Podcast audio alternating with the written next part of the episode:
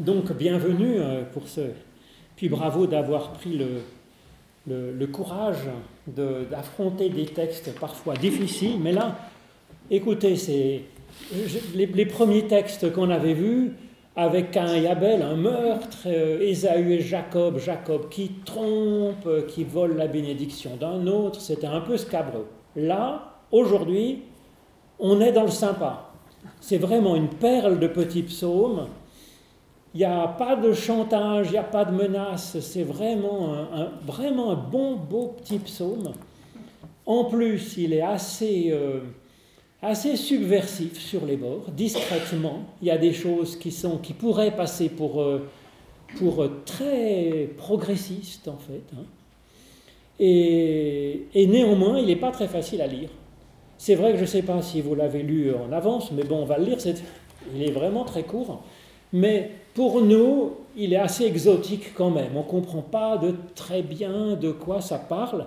Alors je trouve c'est un bon exercice pour voir comment marche la Bible et en même temps sentir peut-être cette, cette distance culturelle quand même, parce que c'est des textes qui ont, qui ont 3000 ans, euh, qui sont dans une autre, euh, écrits dans une autre culture. Donc évidemment, euh, il y a quand même un, un saut culturel, voyez. Euh, un effort à faire pour, euh, pour euh, se, rapprocher de, de cette culture. Bonsoir, bienvenue. Alors vous pouvez peut-être vous mettre par là parce que... Ah, merci beaucoup. Merci. Non, ça va, ça sera, je pense, coupé au montage. Tu peux donner des petites feuilles hmm. on, commence, euh, on commence tout juste. Alors, euh, j'ai mis comme première traduction une traduction de Paul Claudel. C'est assez littéraire et c'est pas littéral. Vous voyez, c'est pas tout proche du, du texte original. C'est une façon assez littéraire. C'est presque, j'allais dire, une, une inspiration personnelle euh, du psaume, on a le droit aussi.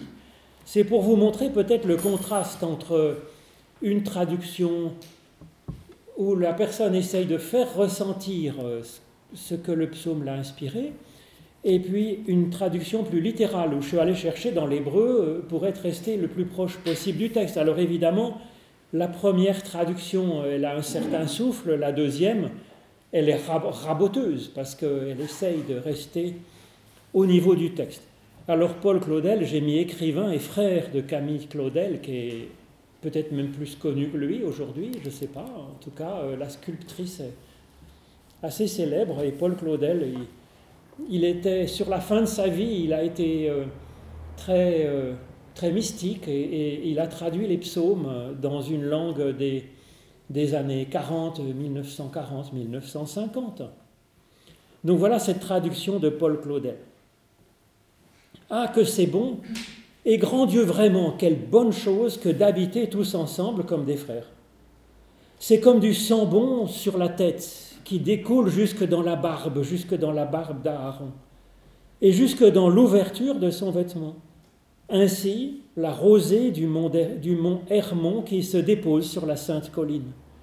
Car c'est là que le Seigneur épanche sa bénédiction et la vie pour toujours jusqu'à jamais.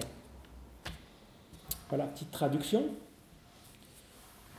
Alors à cette occasion, j'ai vu qu'il y a des traductions de psaumes par, euh, Corneille aussi.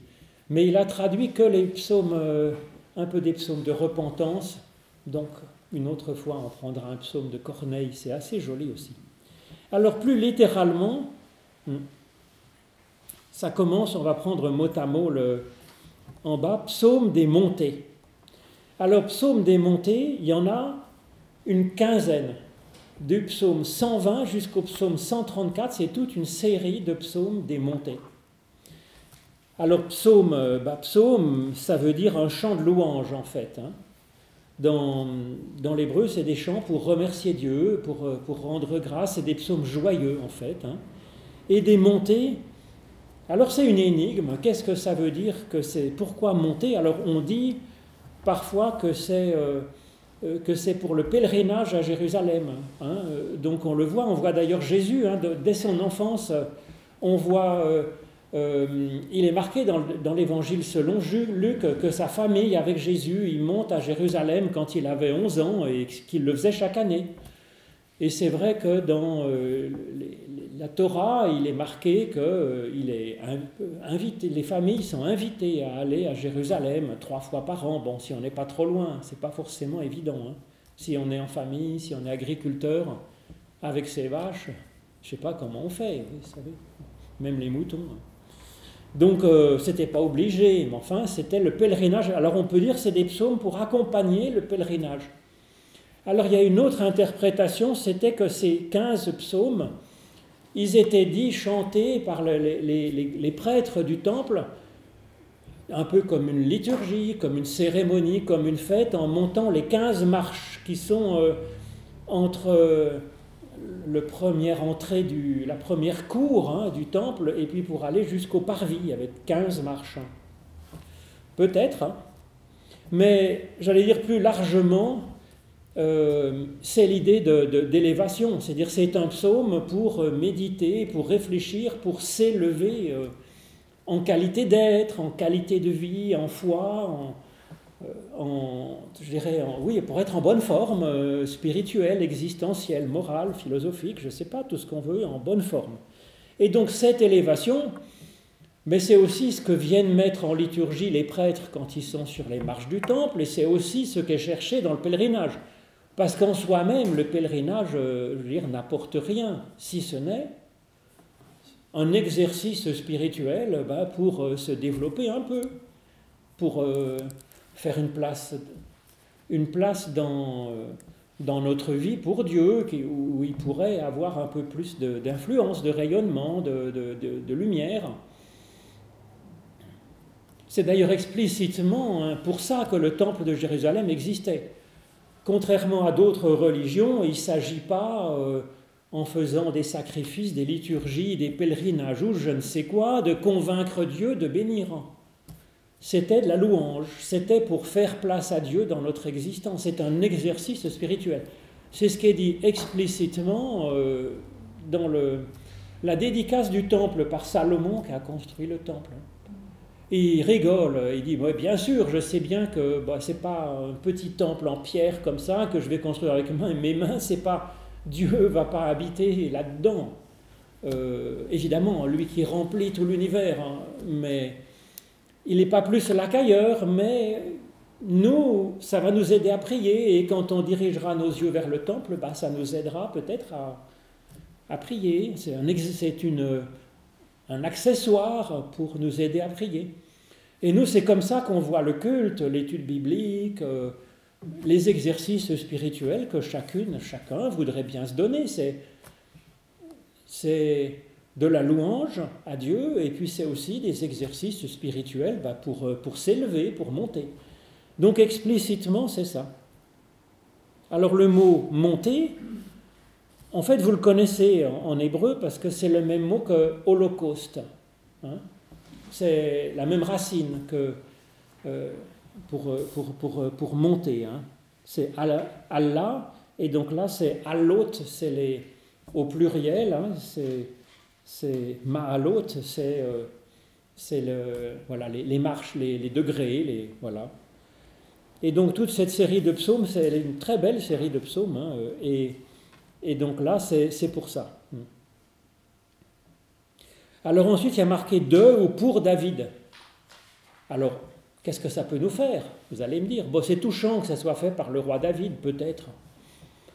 Peut-être, parce que le roi David, on sait qu'il y a eu un monsieur David qui a été roi. Ça, c'est vraiment dans la Bible, c'est le début des traces archéologiques historiques euh, réelles, vous voyez. C'est le règne de David. Voilà, on a des traces archéologiques de, de ce règne de David. Alors ensuite, euh, c'est vrai que le personnage des livres de la Bible, c'est un petit peu aussi euh, du, de la prédication. Hein, mais bon, c'est peut-être écrit par David. Mais si c'est important, c'est aussi parce que David, le mot David, ça veut dire le bien-aimé. Et donc, c'est un psaume des montées, un chant pour, pour s'élever, pour être dans une élévation. C'est écrit pour le bien-aimé de Dieu, que nous sommes toutes et tous, bien entendu. Et donc, dans un sens, ça nous dit d'emblée la grâce, vous voyez euh, on va pas faire, on va pas chanter le psaume, on va pas marcher sur les genoux euh, jusqu'à Jérusalem, dans l'idée que Dieu nous aimera plus. Non, on est déjà aimé, on est déjà le bien-aimé, c'est dit dans la première ligne du psaume. Voilà. C'est écrit pour le bien-aimé, et donc on est déjà bien-aimé avant même qu'on ait chanté le psaume, hein. avant même qu'on l'ait prié, peut-être, si on veut. Alors vous avez le droit de m'interrompre. Hein, Il paraît que les pasteurs, c'est comme les trolleybus, mais à la différence près, c'est que quand le trolleybus perd le fil, il s'arrête normalement. Donc si vous ne m'interrompez pas, ben, on sera là encore demain matin à 6 heures, à chanter des psaumes.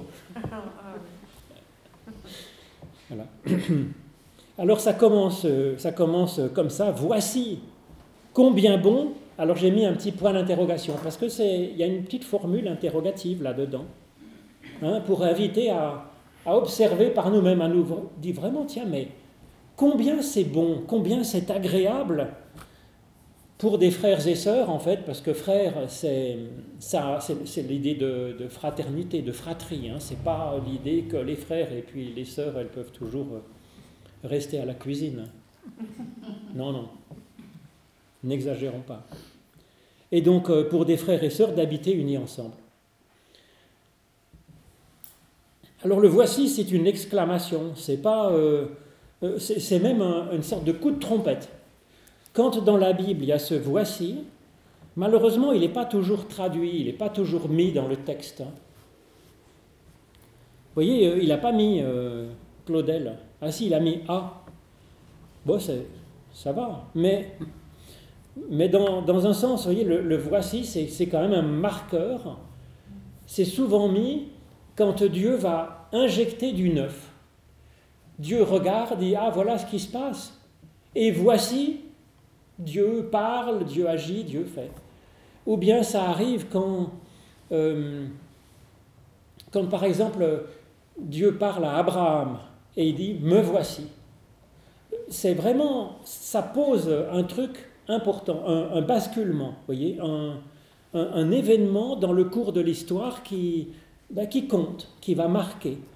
Et donc là, le voici, c'est comme un, je dirais, un, acte de Dieu, en fait, hein, qui, qui, est posé, ou alors, tout d'un coup, la, personne prend conscience de ça, et elle prend conscience de ça, et, puis, tout d'un coup, sa vie euh, franchit un palier, une étape.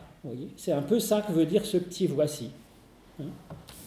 Euh, donc c'est hinne en, hébreu. Et me voici, comme Abraham, c'est hinneni. C'est qui? C'est Albert Cohen, vous avez peut-être entendu cette chanson, hein, hinneni, hinneni. Euh, il chante cette chanson de Me voici, me voici. Léonard. Léonard. oui. Oui, c'est Léonard euh, Cohen plutôt, oui. Il chante Hineni, qui est magnifique, hein, euh, ce Hineni d'Abraham. En fait, ça me fait plaisir que vous soyez un amateur aussi. Mais pour connaître Hineni, quand même. Euh. Donc là, c'est ben, un peu ça aussi. Hein. Et donc, combien bon, combien agréable pour des frères et sœurs d'habiter unis ensemble Mais Je pense que c'est un constat qu'on peut faire. Hein. Vous voyez, il n'y a pas marqué oui, euh, débrouillez-vous pour faire la paix avec votre voisin, vos frères et sœurs, et puis vos parents, vos enfants, et puis faites la paix dans le monde. Qu'est-ce que vous fichez à vous taper dessus? Il n'y a pas marqué. Vous voyez, c'est pas, c'est pas une leçon. C'est pas une leçon, c'est pas une menace, il n'y a pas de chantage. Ça dit, mais je veux dire, comme c'est bon, comme c'est agréable. Mais c'est vrai d'ailleurs, non? Enfin, je trouve que c'est, c'est une méditation qui, bah, qui, voilà, qui mérite, à mon avis, d'être ruminé. D'être ruminé, puis de se réjouir. Voilà, tout d'un coup, il y a eu quelqu'un qui a été agréable. qu'à qu'à le facteur, je ne sais pas moi, un courrier qu'on reçoit, euh, et, de ruminer ça. Voilà, qu'est-ce que c'est bon, quoi. Des, bonnes surprises comme ça. Ah, il n'y a pas que ça, bien sûr. Mais ça, c'est un truc qu'on peut ruminer. Et on nous propose comme chemin d'élévation de ruminer ça.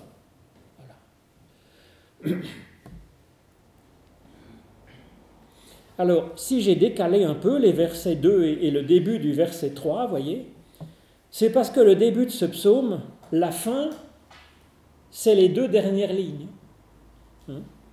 Il faut lire comme ça, voici comme c'est bon et, comme c'est agréable pour des frères et sœurs d'habiter unis ensemble. C'est car c'est là que Yahvé, que l'Éternel, la source de l'être, a donné sa bénédiction, la vie jusqu'à l'éternité. C'est la suite. Au milieu, il y a un petit peu de, de recherche pour creuser ce que c'est que cette, euh, ce que ça apporte hein, comme bénédiction, euh, et ce que ça peut être, voilà, ce que peut signifier cette, euh, cette harmonie fraternelle, hein, cette union fraternelle? Alors c'est vrai que là, ça va quand même fort parce que hein, le, le, lieu de la bénédiction, c'est l'union fraternelle. Donc euh, ça, je crois que c'est quand même important, parce que ça veut dire que bon... Euh, Quoi? Ben, C'est important parce que normalement, ça, met l'union fraternelle au top des tops. Euh, dans une église, on pourrait dire, ben voilà, ceux qui auront le salut, c'est ceux qui ont la bonne doctrine, ceux qui ont le bon baptême, ceux qui ont fait les bons rites, la bonne connaissance, tout bien comme il faut, vous voyez. Mais là, le lieu de la bénédiction, c'est l'union fraternelle, quelque chose de tout simple finalement, et de pas très religieux, de pas très spirituel, de pas très d'assez terre à terre, non? Ben, oui.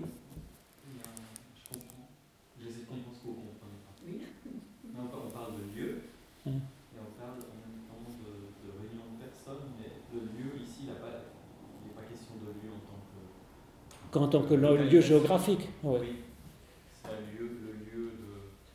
C'est un état. C'est un état, vous voyez. Car c'est là, c'est dans l'union fraternelle. Donc c'est dans l'union fraternelle que se tisse quelque chose qui est de l'ordre de la bénédiction. Euh, et, et, on place ça comme étant le, le, le, point. Euh, c'est comme quand Jésus dit là où deux ou trois sont réunis, je suis au milieu il y a le, finalement, pour être dans l'essentiel du vrai, de, l'humain et de la foi, ça passe, ça passe par euh, euh, ces interactions euh, entre les humains qui soient belles, qui soient pacifiées, qui soient fécondes. Fraternel comme image. Alors fraternel, c'est pas frère de sang, et forcément. Hein, c'est pas forcément. Oui, mais c'est quand même dans euh, la conscience que nous formons un corps euh, d'humanité finalement. Et, mais ça dit aussi qu'on ne peut pas se sauver tout seul. Et c'est vrai que dans beaucoup de religions, beaucoup même dans le christianisme, hein, il y a l'idée, voilà, il faut faire son salut et voilà, et dans tout le bouddhisme, si vous voulez, hein, il y a l'idée quand même d'un salut personnel euh, qui, est, qui, est, quand même euh, important, vous voyez. Il faut soigner son, son, son petit karma, quoi. et puis. Dans la société. Quoi? Sa place dans la société. Oui, c'est ça. Sa place dans la société divine, finalement. Hein. Mm. Donc là, c'est déjà subversif, si vous voulez. Hein, parce que dans la Bible, c'est quand même la question, qu'est-ce qui fait une, une, vie, une vie sauvée, c'est-à-dire une vie au top, une vie élevée, qu'est-ce que c'est? Alors il y a euh, des textes qui disent bah, c'est dans une bonne pratique, hein, une, une orthopraxie, c'est-à-dire vraiment faire bien la générosité, faire bien le Shabbat, faire bien Pâques, faire bien machin, suivre les commandements, les 613 commandements. Et puis à ce moment-là, eh bien, on a pas mal de bons points. Il y a les Égyptiens avec la pesée des âmes. Il faut avoir une vie euh, hein, qui soit qui est plein de bons points et puis du coup que notre cœur soit pas trop lourd pour passer l'examen et pour avoir la vie future. Le nombre, si vous voulez, c'est vraiment dans notre imaginaire, c'est super important. Et là, ben, ça casse un petit peu ça finalement. Euh, et ça nous dit que l'essentiel, c'est pas la religion, hein, que c'est pas euh, euh, les bonnes œuvres. L'essentiel, c'est, j'allais dire comme dit Paul, hein, dans 1 Corinthiens 13, ça rejoint aussi. Hein. Si j'ai toute la connaissance de, de, Dieu et des hommes, si j'ai euh, toute la foi jusqu'à transporter les montagnes, si j'ai une générosité incroyable jusqu'à donner mon corps pour être brûlé, si j'ai pas l'amour, ça sert à rien. Ça dit un peu la même chose, si vous voulez, avec d'autres mots. Sauf que là, avec Paul, ça reste quand même très personnel, très... Si je hein, n'ai pas l'amour, ça, ne me sert, ça ne me sert à rien. Alors que là, peut-être Peut-être qu'on a trop oublié, si vous voulez, en particulier dans les droits de l'homme, on est d'accord, mais on a oublié le groupe dans un certain sens, vous voyez, dans les droits de l'homme et du citoyen. Oui, mais c'est pas, pas du tout aisé de, vivre en groupe et, d'aimer. Et non. C'est quelque chose et oui. énorme à, réaliser. Oui, c'est un vrai défi, oui. C'est un vrai défi, plus jamais réalisé. Mais. Alors ça veut dire quoi? Ça veut dire qu'on n'est jamais dans le. Alors d'abord, si vous voulez, la question, c'est pas sauver, pas sauver. C'est une question de, de, gradation, une question de croissance, une question de développement, de déploiement de notre personnalité. Eh bien, notre personnalité, elle se déploie en particulier donc euh, sur Dieu qui donne la bénédiction, mais aussi euh, sur un terrain où, voilà, où, on vit quelque chose qui est de l'ordre d'une belle relation. C'est le terreau, quand même. Alors après, je ne sais pas comment, on n'est pas forcément d'accord avec ça, si vous voulez. Parce que c'est, comme je vous dis, c'est assez polémique. C'est un côté très, très spirituel très. Voyez oui, moi je veux bien qu'on ait le terreau pour, mais ce qu'on prend de gens, euh, ça, ça, ça c'est pas forcément. Ouais. Oui. pour moi, je, je, trouve extrêmement compliqué d'être honnête euh, avec cette notion d'amour fraternel universel. Hmm. Parce qu'il y a tellement, il y a tellement de fois où, malgré moi, ou malgré, je n'ai pas du tout envie. Non, mais ça, je suis tout à fait d'accord. Mais c'est juste. Et ça, ça me pose vraiment un problème. Oui. Alors Calvin aussi dit ça, parce que vous savez, dans le commentaire de Calvin, il est très gêné, parce qu'il dit, mais en fait, on, on nous accuse euh, à la réforme d'être schismatique, puisque quelque part, euh, voilà, on a dit les choses, ça va pas comme ça, hein, et il faut prendre un peu un virage pour se recentrer sur l'évangile. Et alors, euh, bah, les catholiques nous accusent d'être schismatiques parce qu'on n'a pas suivi euh, le, courant dominant. Et, Calvin dit oui, mais oui, mais on peut pas. Je veux dire, voilà, il y a aussi l'honnêteté, la fidélité à, ce que l'on croit, et, donc on peut pas simplement pour le plaisir de de, bien s'entendre, dire oui oui à tout et à n'importe quoi. Donc il y a bien là du tragique, évidemment, évidemment. Mais en plus, pour faire la paix, il faut être deux quand même. Et donc, euh, même si nous, on était un trésor de paix, de pardon, de, bienveillance et de machin, ouais, mais enfin bon, l'autre, il est ce qu'il est, vous voyez. et euh, donc, c'est pour ça, si vous voulez, toujours, il faut se rappeler que ces textes, si vous voulez, c'est pas une loi, c'est pas un code, c'est pas une obligation, c'est une inspiration pour euh, ben, à ruminer, puis à voir ensuite, et ben on se dépatouille, si vous voulez, dans l'existence concrète, en faisant ce qu'on peut. Mais c'est pour ça que je trouve ça sympa.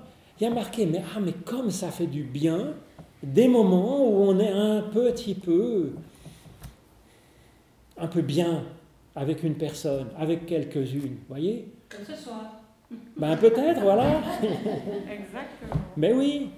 Mais même des fois, on rencontre un ami et puis on téléphone et puis on sent qu'il y a quelque chose, vous voyez.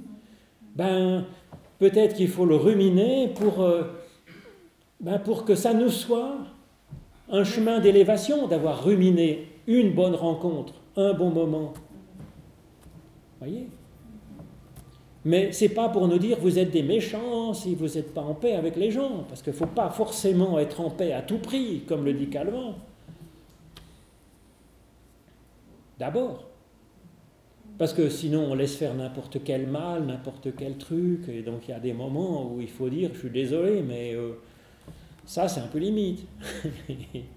Ou ça, je suis pas d'accord, ça, c'est pas mon chemin à moi. Et puis bon, euh, donc, hein, donc moi, je trouve ça intéressant. Mais d'ailleurs, si vous voulez, hein, contrairement à ce que dit Claudel, c'est pas Seigneur donne sa bénédiction, comme si la question c'était que Dieu récompense ceux qui sont bien en paix en donnant son salut et sa vie éternelle. Il y a marqué donne la bénédiction. Hein. La bénédiction, alors, bénédiction en hébreu, c'est hein, beroka, et c'est le même mot que, que barak, le genou en fait. Et donc une bénédiction, c'est une articulation. La bénédiction, c'est de bonnes articulations, c'est des bénédictions entre nous. Du coup, on s'articule avec d'autres quand il y a cette paix. Et la paix, c'est comme un genou, c'est-à-dire qu'on a un attachement avec une autre personne en laissant la liberté. Sinon, on a une jambe de bois, si vous voulez s'il n'y a pas cette liberté entre le, bas de la jambe et puis euh, la cuisse, il faut qu'il y ait un genou, il faut qu'il y ait un peu d'indépendance entre les deux moitiés de la jambe. Hein. Sinon, on a une jambe de bois, ça marche pas bien, ça boite, ça fait mal. Donc, il euh, faut qu'il y ait cette souplesse dans le genou. C'est ça la bénédiction. on s'attache à l'autre on laisse la liberté à l'autre, euh, sa façon de s'exprimer, et puis en même temps, on a cet attachement qui reste en souplesse et en, peut-être en, souci pour l'autre aussi. Et du coup, ça, ça marche, ça avance. Et c'est ça la bénédiction. Vous voyez, c'est de créer ces articulations entre nous. Et effectivement, quand il y a une bonne entente, c'est pas simplement pour, euh, j'allais dire, se déguster une bonne raclette avec un, un, petit, un petit fendant, un crément, je ne sais pas ce qu'on peut boire avec, un. non? Vous boivez quoi avec une Oui, oui on boit du fendant. Du du surf, là. voilà. Mais s'il y a une bonne entente comme ça, ben c'est, c'est, pour travailler peut-être en articulation sur quelque chose, vous voyez? Hein C'est pour... Euh, chacun va apporter un peu sa pierre et puis on va pouvoir avancer, faire de belles choses. Hein. Sans cesser d'être fidèle à ce que l'on croit. Sans cesser d'être fidèle à ce que l'on croit. Avec et puis, une ouverture d'esprit qui permet à l'autre d'être aussi fidèle à ce qu'il croit. Voilà. Ce qui n'est pas simple. Et puis de garder l'attachement, voyez De garder cet attachement, cette souplesse et cet attachement. Alors ça, c'est un peu le programme. Et puis on nous dit que là-dedans, il y a quelque chose qui est de l'ordre de la vie éternelle. Ça, c'est exceptionnel dans la Bible hébraïque qu'on parle de vie pour l'éternité.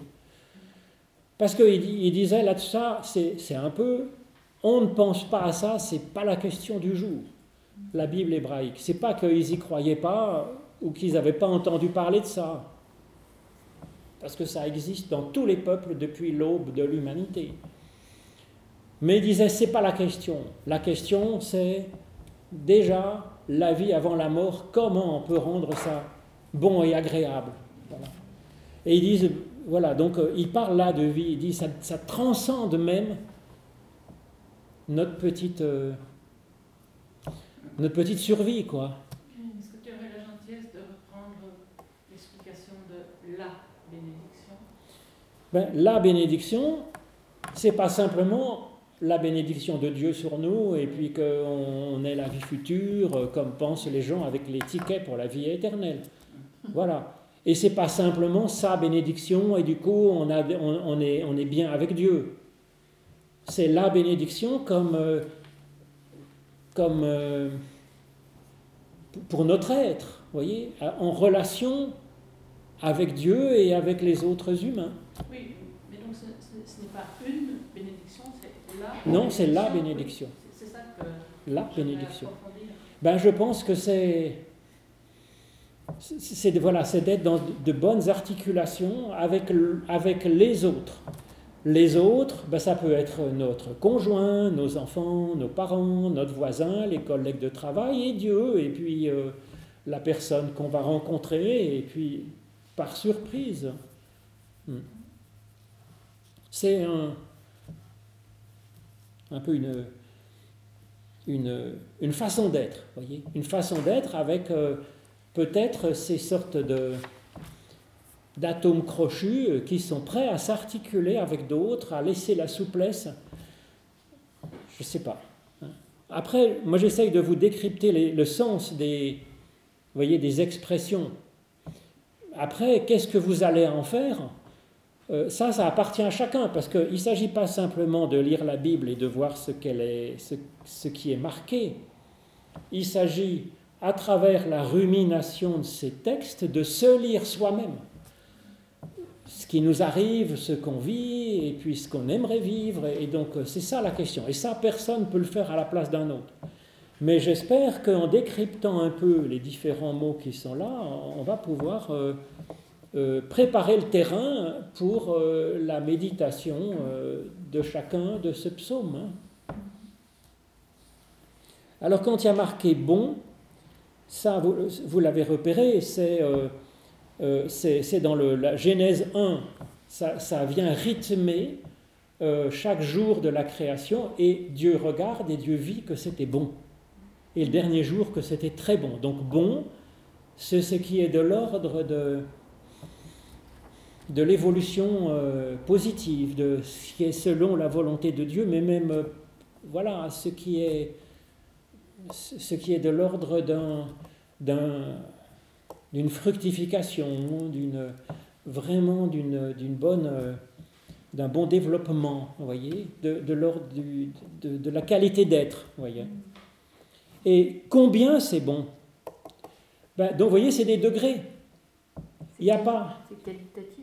C'est qualitatif, ouais. C'est pas juste c'est bon, c'est pas bon.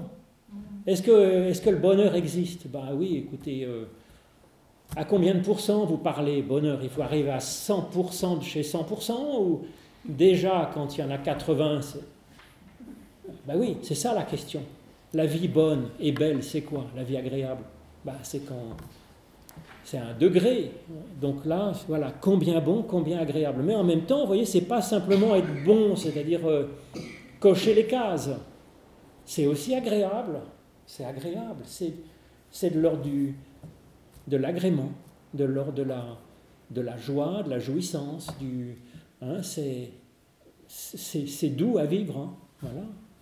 Et je trouve que c'est pas faux quand même. C'est pas faux, mais c'est même plus que ça. Voyez C'est même plus que ça. C'est là-dedans, il y a quelque chose même de d'une qualité d'être supérieur, de relation, et puis d'une vie qui dépasse la simple survie, qui vient, euh, f- je dirais, euh, peut-être être, voilà, un, fruit de ou une graine euh, qui, peut venir prendre dans le terreau de cette, euh, de cette vie bonne parce que un peu fraternelle. En fait, il n'y a pas d'allusion au, euh, au jugement. Il n'y a pas de jugement là, vous avez raison. Ouais. Euh, Enfin, je sais pas, c'est comme Non, mais c'est vrai, c'est vrai. que la langue hébraïque, euh, vous, vous la possédez. euh, Enfin, moi, je, c'est zéro, donc Mais alors il y a des passages dans la Bible où il peut y avoir l'idée de jugement, c'est vrai. hein. oui, ça, ça- Oui. Alors à mon avis, avec Christ, ce jugement, c'est la, la bienveillance de Dieu qui vient euh, justement prendre le meilleur de chacun de nous euh, ou essayer de tirer profit du meilleur. C'est pas un jugement qui vient sélectionner les personnes. Mais là, c'est plutôt un cheminement d'élévation qui nous est proposé. Et c'est pas, voyez, c'est pas simplement voilà la sagesse et puis ça va vous élever d'être dans cette sagesse, dans cette bonne pratique, dans cette bonne union fraternelle. Il y a une pré- ça c'est de l'ordre de la préparation. Et ensuite, il y a plus que la sagesse. plus que la sagesse de vie, euh, il y a quelque chose qui vient de Dieu et qu'il vient euh, insuffler. Il y, a du, il y a du surnaturel qui vient quand même. Un souffle. Il y a du souffle, voilà, exactement. Il y a un souffle. Il a commandé, à mon avis, ça veut dire, ben, il a décidé, et puis voilà, il a décidé d'envoyer ça.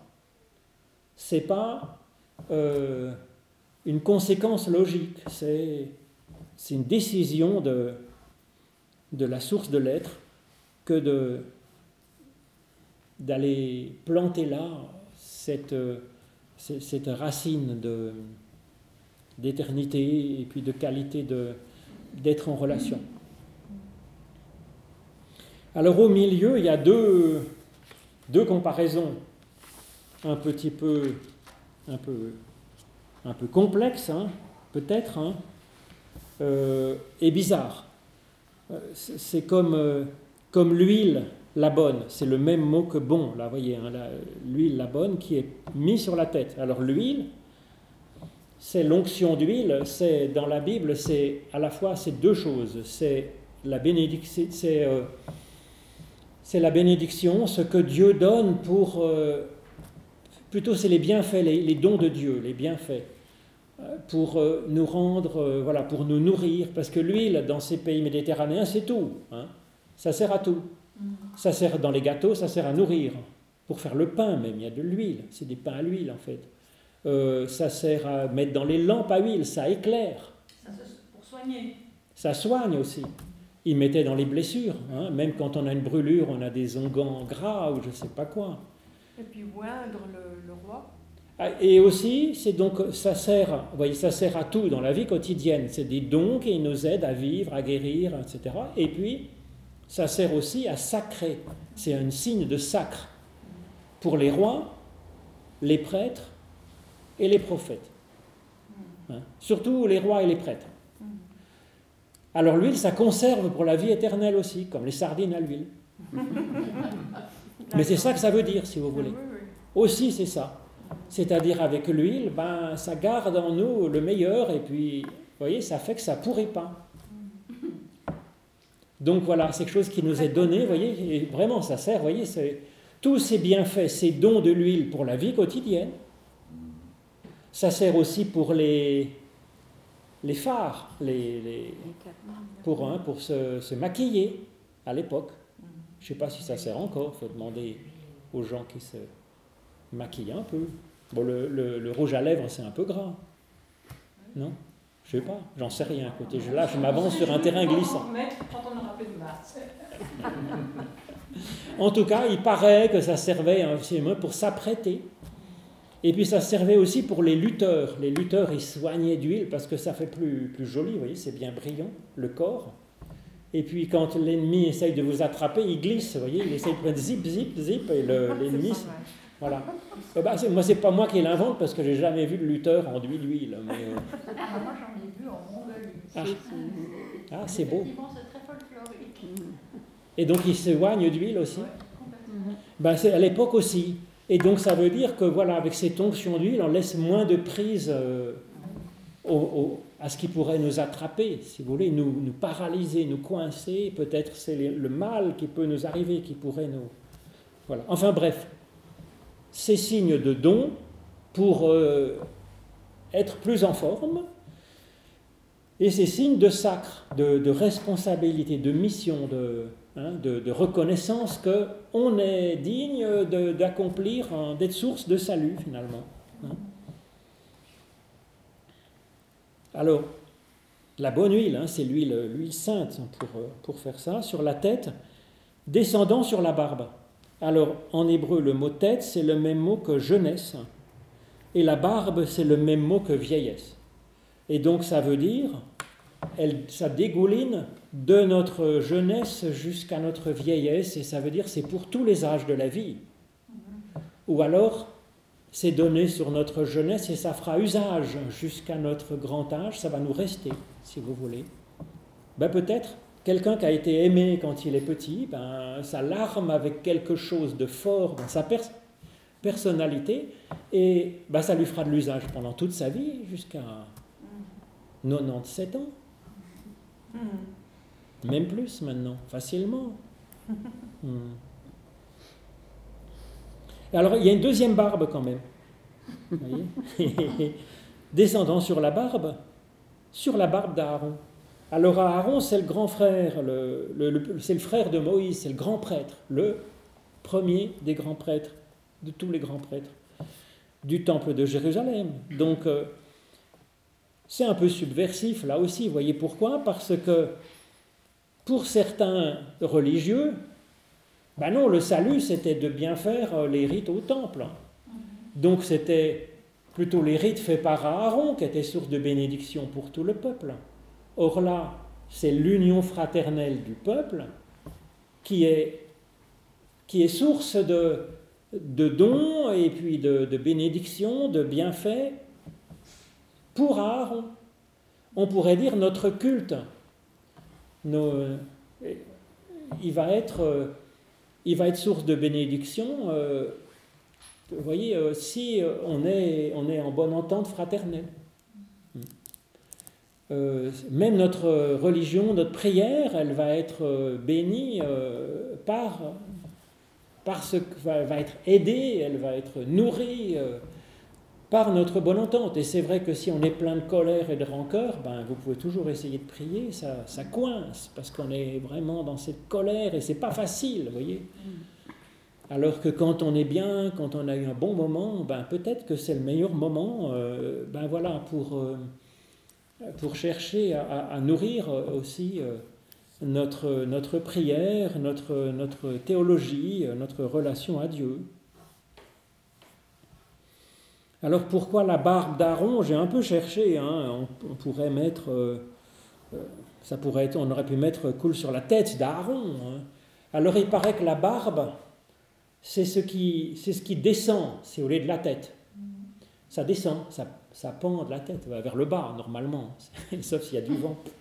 Mais euh, donc euh, c'est ce qui descend de la tête vers le cœur, vers notre corps, vers nos mains et nos pieds. C'est pour, euh, vous voyez que ce qui est dans notre tête, ça, dégouline, ça descende vers notre être tout entier, que ça reste pas dans la tête, vous voyez, dans les belles idées, dans, hein, mais que ça vienne s'incarner dans une façon d'aimer, une façon de- de- d'avancer, une façon d'agir, hein, peut-être. Donc, euh, alors après, c'est une idée comme ça, il y a peut-être d'autres interprétations.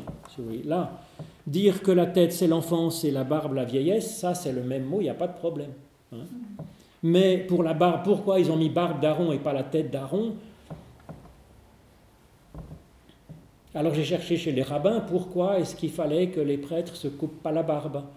Et j'en ai vu qui disaient bah, parce que c'est comme ça, parce que c'est donné par Dieu, ou d'autres disaient ben, parce que c'est ce qui descend, et donc il faut garder cette, descente. hein.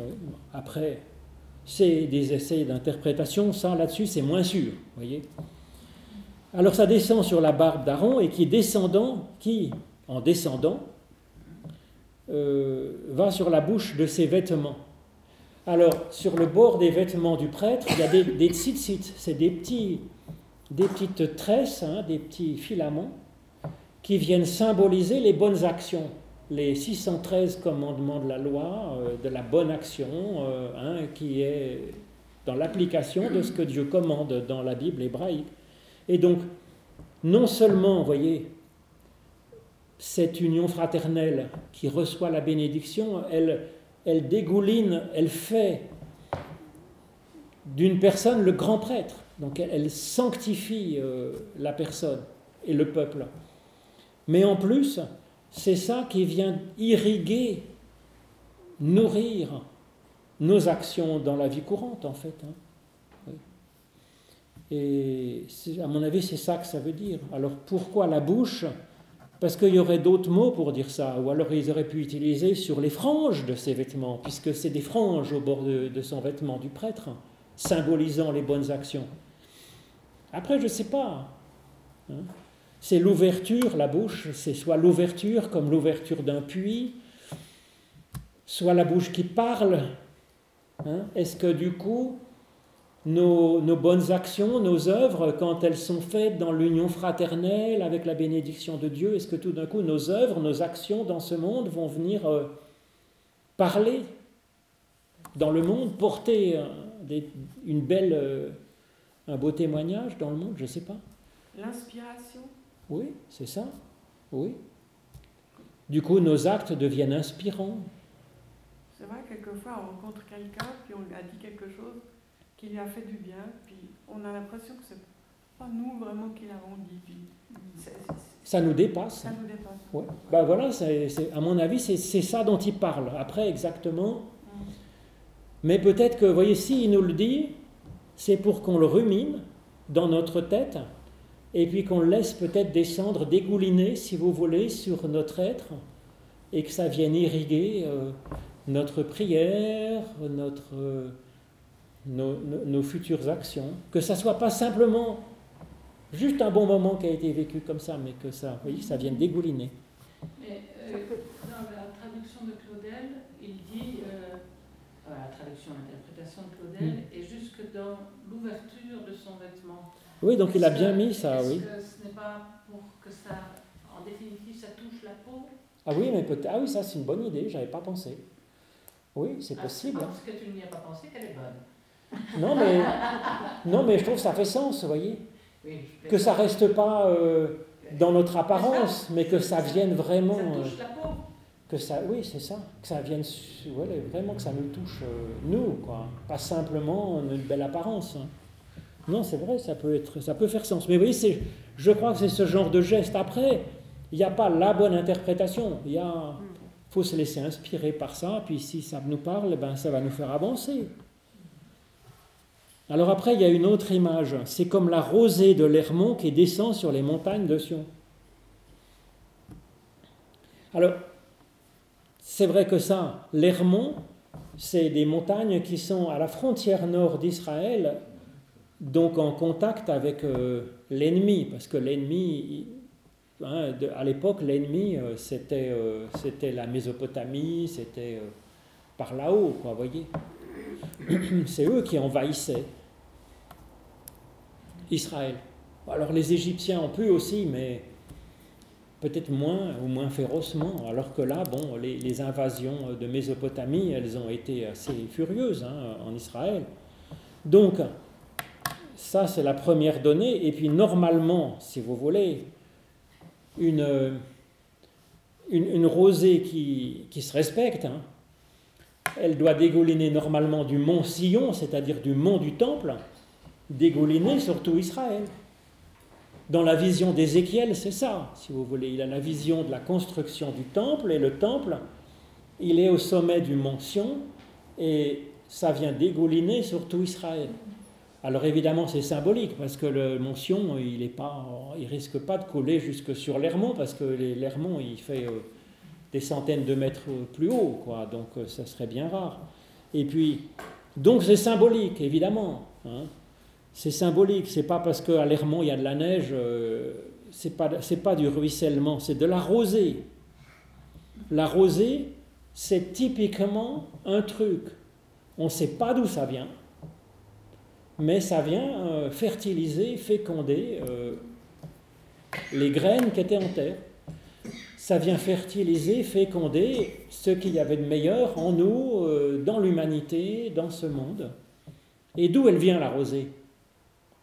Elle est en suspension dans, dans le Elle ciel. est en suspension, on la voit même pas. Et puis le matin, on se lève. Mais là, bon, je sais pas, les, les, les petits citadins, ils savent même pas ce que c'est que la rosée. Ils en ont jamais vu. Si Mais donc, dans ces pays secs, ça vient.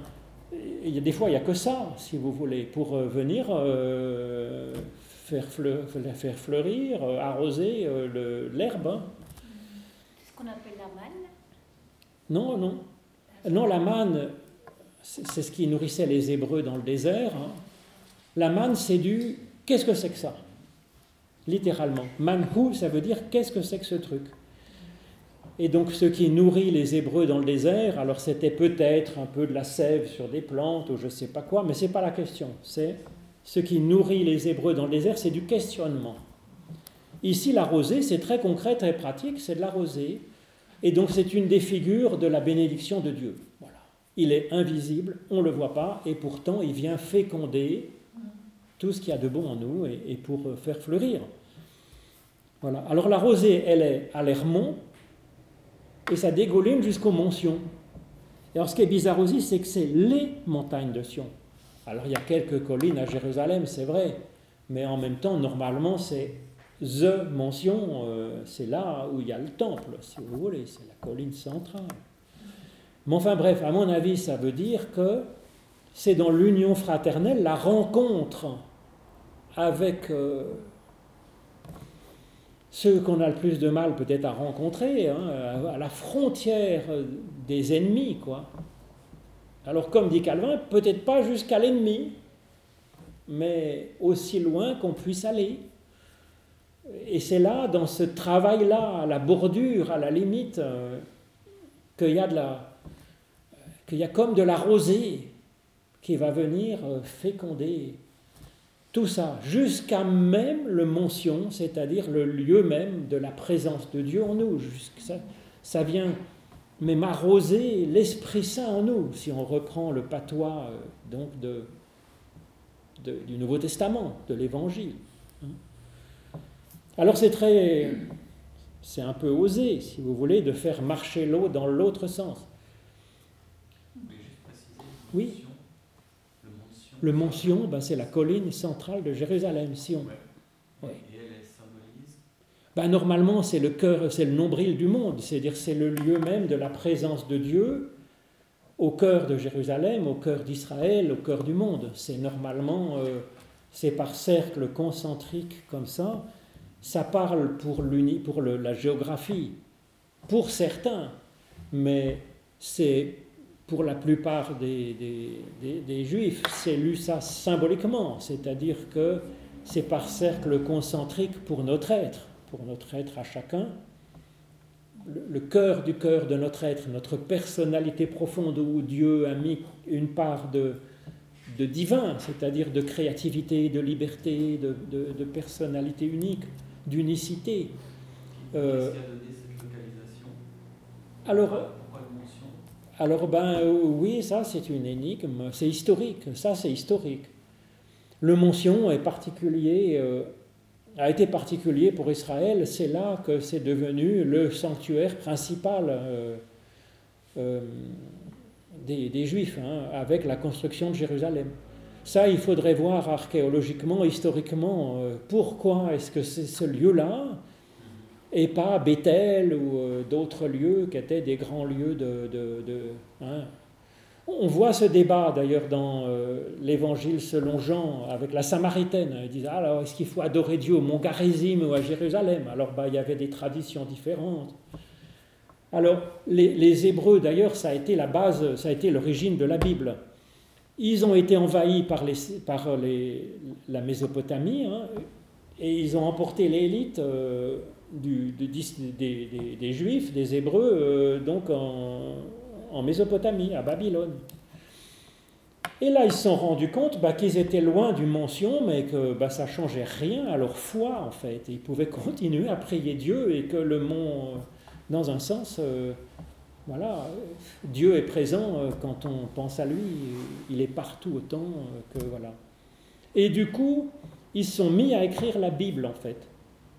Parce que c'était dans la rumination de ces écritures, dans, la recherche de, de, ce qui va venir de Dieu, comment Dieu va nous parler, dans la méditation de l'écriture, mais là où on est, et c'est comme ça qu'il y a eu une diaspora juive importante qui, quand il y a eu la possibilité de retourner à Israël, on dit mais pourquoi on retournerait à Israël? Dieu aussi bien présent ici. Et puis euh, on s'est installé là, euh, c'est aussi bien qu'ailleurs.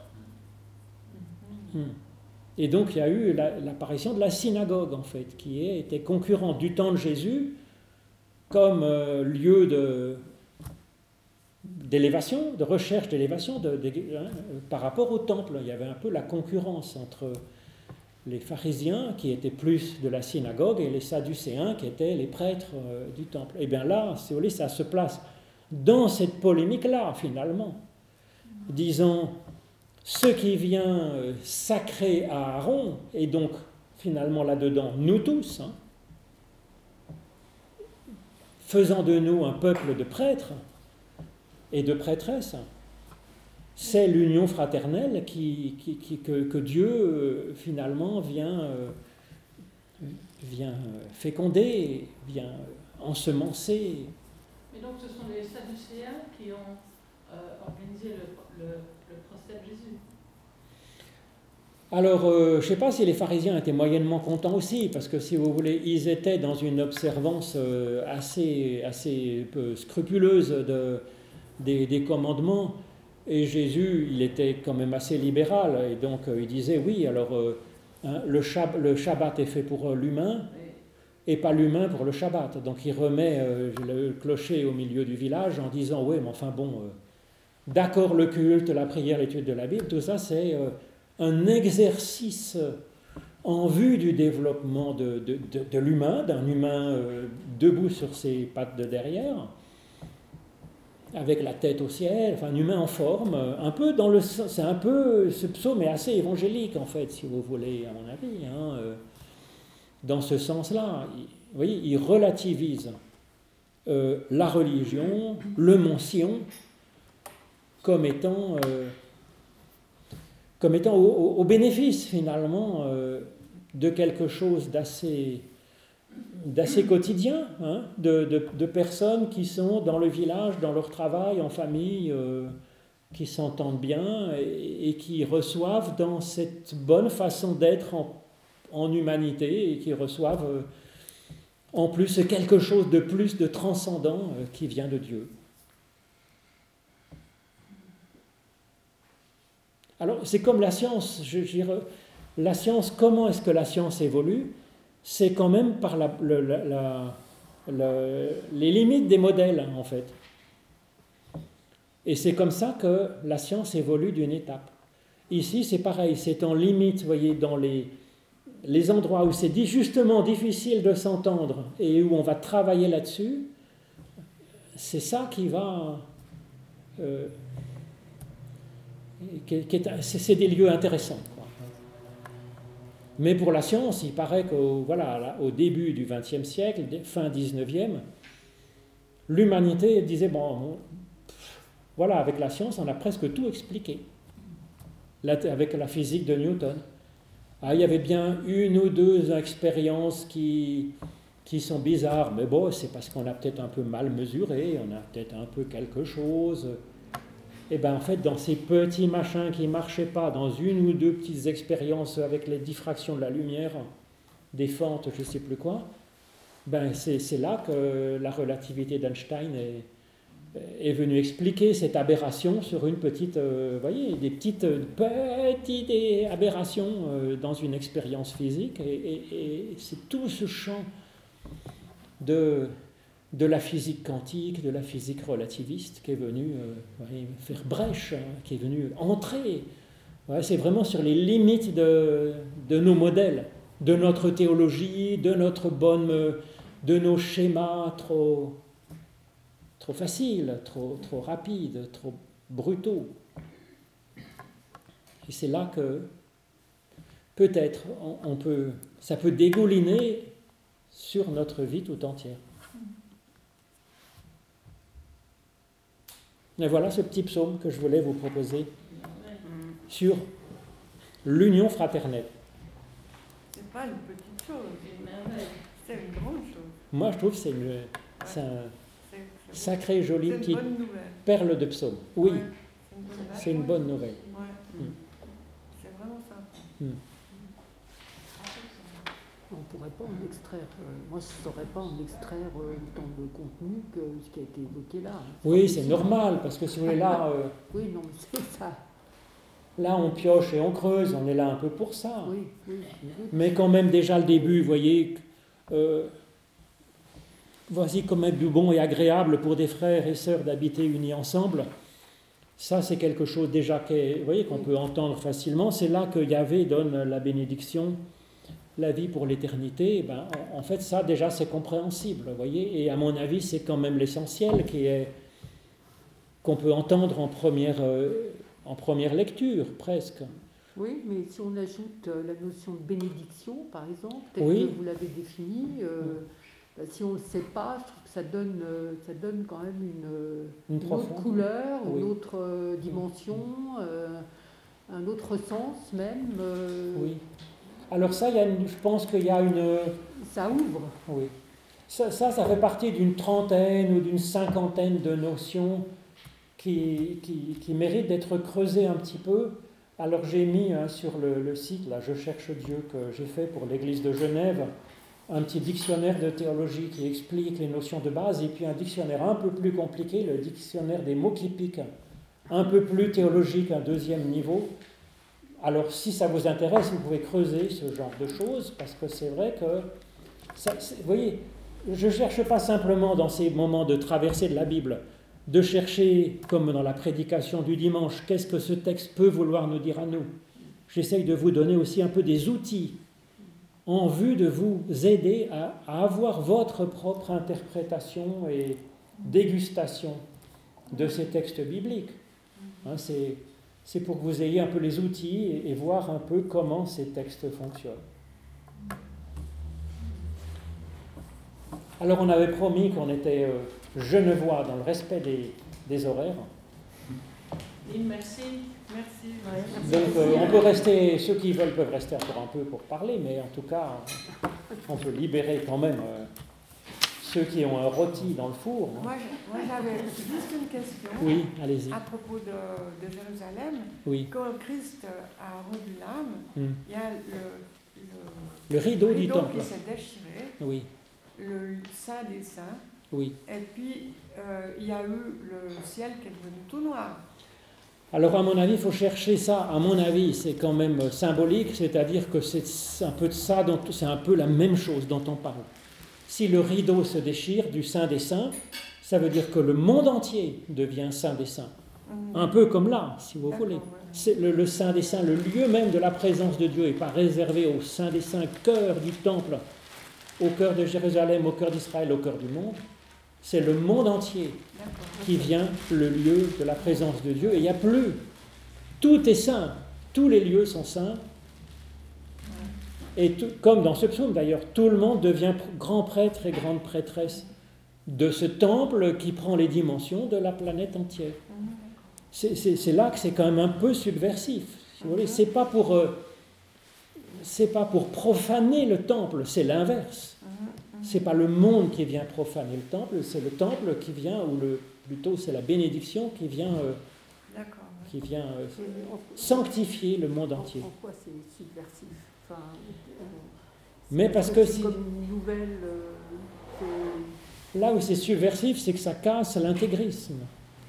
La prétention de toutes, de bien souvent de la religion, des chefs religieux, bah, de détenir les clés du royaume de Dieu. les marchands du temple, etc. Les marchands du temple, les... Oui, ça fait allusion à. Oui, à- Voilà.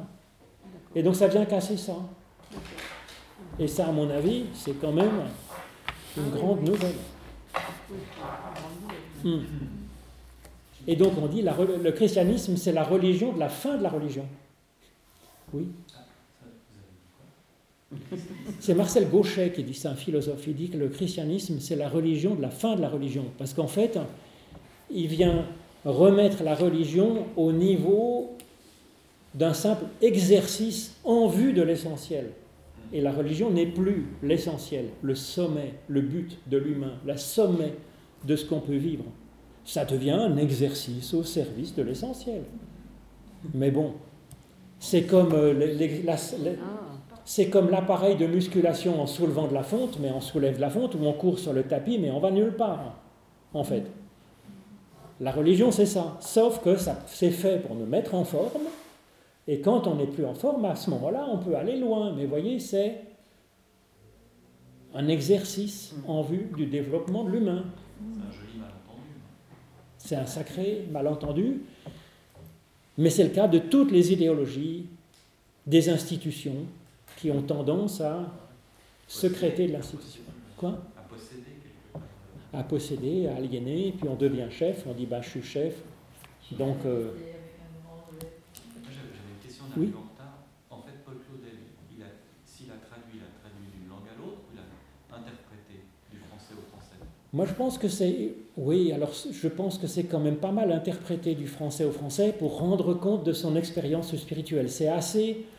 Il va assez loin, parfois, dans la distance au texte et puis dans une langue euh, assez, assez triviale. C'est son témoignage. C'est son témoignage de réception.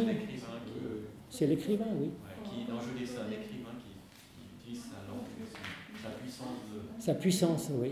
Moi, je trouve que c'est beau. Il, a- il est parti du français. Ah. Alors je pense, mais cela dit, quand on le voit parler hein, de, de- de l'ouverture de son vêtement, parce qu'il n'y a pas beaucoup de traductions qui ont repris le fait que c'est l'ouverture. On met sur le bord de son vêtement, parce qu'on imagine l'huile qui dégouline, donc euh, l'ouverture de son vêtement, la bouche de son vêtement, qu'est-ce que ça peut vouloir dire? Alors les traducteurs, pour rendre ça plus fluide, ils mettent le bord du vêtement en général. hein. Bon, par pudeur et puis par simplicité pour qu'on prenne le texte plus facilement, vous voyez. Mais euh, là, qu'est-ce qu'ils ont mis? Euh, Sur le bord de ses vêtements. oui. Dans la, ça, c'est la, la seconde euh, quoi? Alors en hébreu, c'est la bouche en fait. hein. La bouche, oui. La bouche. C'est pi, la bouche. On l'avait vu la dernière fois avec le, le puits, l'ouverture du puits, c'est la bouche du puits aussi.